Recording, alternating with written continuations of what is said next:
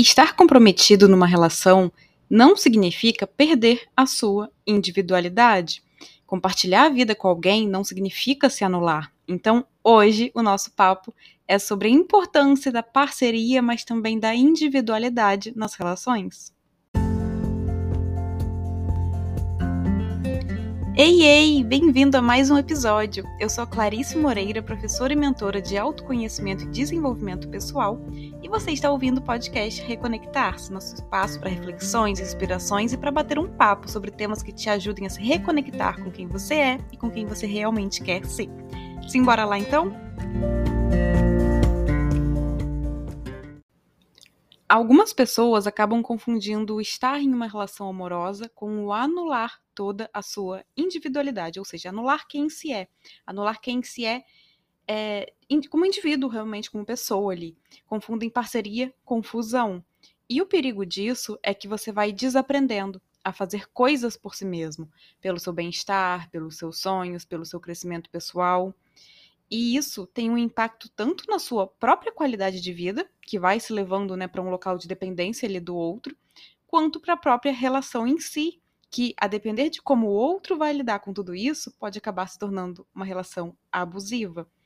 E você não tem nenhuma garantia né, de quanto tempo a pessoa ali vai estar com você seja por vontade sua, seja por vontade do outro, seja por uma questão externa da vida, seja por uma questão realmente final ali da vida. Então você não tem garantia, você só tem o hoje. Você tem garantia do hoje com aquela pessoa que você quer estar com ela, ela quer estar com você. Então é isso que você tem que aproveitar, né? É nisso que você tem que pensar, ao mesmo tempo que você também foca em você como pessoa. Porque além disso contribuir para a relação em si, é fundamental que você saiba se nutrir, que você saiba que te faz bem, que você saiba ir assumir responsabilidade por isso, ir lá e suprir suas necessidades, fazer algo por você. Porque se essa pessoa não estiver ali com você amanhã, como é que você vai fazer isso? Como é que você vai ficar? Como que fica você na vida se a pessoa não tá mais ali? Então, ter um espaço, um momento focado na própria individualidade, não vai diminuir a parceria na relação.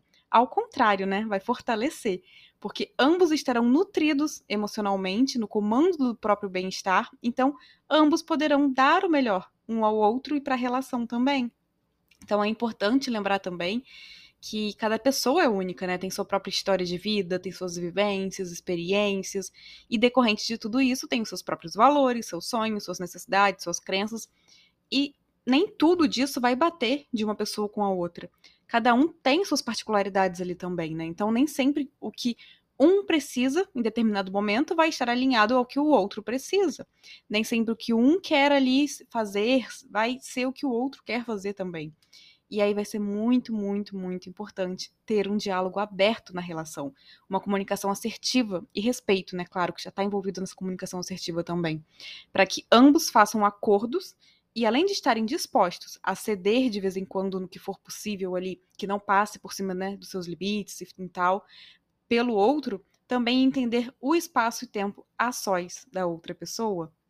Tem coisas que só você pode fazer por você. Tem coisas que só o outro pode fazer por ele mesmo.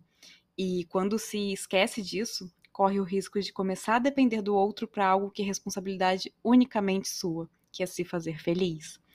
E olha, a gente se apaixona por quem o outro é e o outro por quem a gente é. Então, se a gente perde a nossa identidade, se a gente está ali adormecendo a nossa essência, os nossos sonhos, né, os nossos objetivos pessoais, tudo que compõe ali quem a gente é, para se tornar um acréscimo do outro, o que vai restar de quem o outro aprendeu a amar? E mais do que isso, será que conseguiremos verdadeiramente nos amar dessa forma? Então, pensa nisso também, né? Ah, você tá ali tanto querendo fazer o que o outro quer para agradar o outro, você quer abrir mão do que você quer para agradar o outro, porque você tem medo que se não fizer isso, o outro vai deixar de te amar. Mas o outro começou a te amar, aprendeu a te amar por quem você é, pelas coisas que você gosta, ainda que não seja o que ele gosta também, nem sempre, né? É, ele aprendeu a gostar de você como você é, por seu pacote. E quando você anula isso por medo de desagradar o outro, você tá anulando quem esse outro aprendeu a amar. Então, o que, que vai restar disso, né?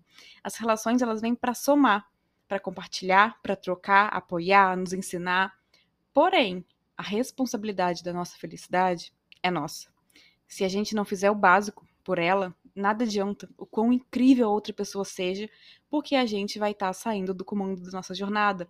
A gente vai estar tá deixando de ser quem a gente é E é importante se lembrar disso constantemente, né? A gente precisa ser a primeira pessoa a se amar. E pra gente se amar, a gente tem que ser fiel a gente mesmo.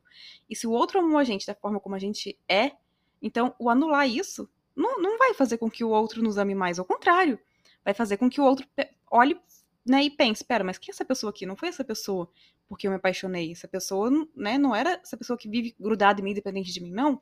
Era uma pessoa que tinha uma vida própria também. Então, ter momentos a dois, momentos fazendo algo juntos, planejando juntos, é sim importante demais para a saúde da relação. É importante, é fundamental ter planos, metas, atividades em conjunto.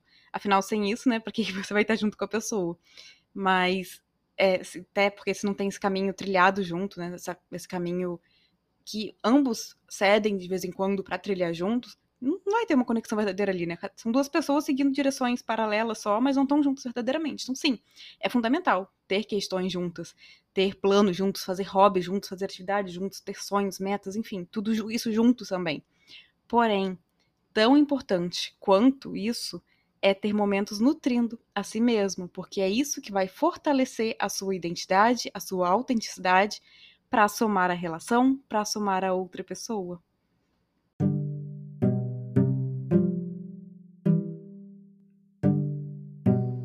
E é isso, eu espero que esse episódio, que foi mais curtinho, porque eu queria realmente focar nessa questão de chamar atenção para ter o seu momento, o seu espaço, a sua individualidade também dentro da sua relação, não ser uma pessoa só, né? São duas pessoas que escolheram estar juntas, duas pessoas que resolveram caminhar juntas, que amam, que respeitam o espaço da outra, que querem estar juntos, mas também respeitam que a outra pessoa precisa ser alguém. Assim como você, o outro também é alguém. Então vocês decidem, escolhem estar juntos, mas não são dependentes, né? São, é uma escolha, é liberdade, é decisão de estar junto realmente. Então eu queria muito chamar atenção para isso, para esse foco de tá, é, o fato de eu estar numa relação não significa que eu preciso deixar de fazer coisas que eu gosto. Claro, eu preciso respeitar essa pessoa eu preciso ser fiel a essa pessoa, né? Fiel a mim mesma e fiel a essa pessoa. Ter compromisso com a relação que a gente assumiu aqui, com a relação que a gente decidiu construir. Porém, eu também preciso ser fiel a mim mesma, porque se eu não estiver sendo fiel a mim mesma, o que, que eu vou trazer de mim para essa relação? O que de bom eu vou colocar nessa relação realmente? Então, eu queria trazer esse foco para isso, por isso um episódio mais curto, bem direto mesmo nessa questão mas que eu espero que tenha te ajudado, então, a refletir sobre como você tem nutrido ou não a sua individualidade e sobre como ter os seus próprios momentinhos aí, seus momentinhos se cultivando, se dando amor, se dando colo, fazendo coisas por você, pode impactar positivamente na relação em si também.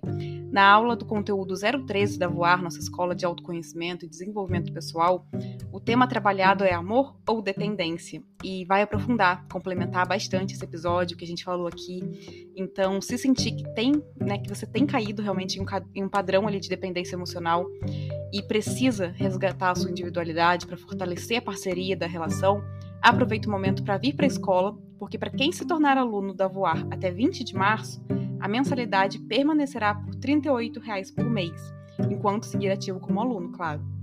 Porém, para quem entrar a partir do dia 21 de março, o valor da mensalidade será reajustado para 53 reais por mês. Então, aproveita o momento, vem para voar, aprofunda nesse tema e tantos outros temas, para a gente continuar crescendo junto, mergulhando no autoconhecimento, se desenvolvendo e realmente construindo uma vida cada vez mais alinhada ao que, cada um né, aqui acredita, sonha e traz no coração de fato. Então, um super abraço e até o próximo episódio.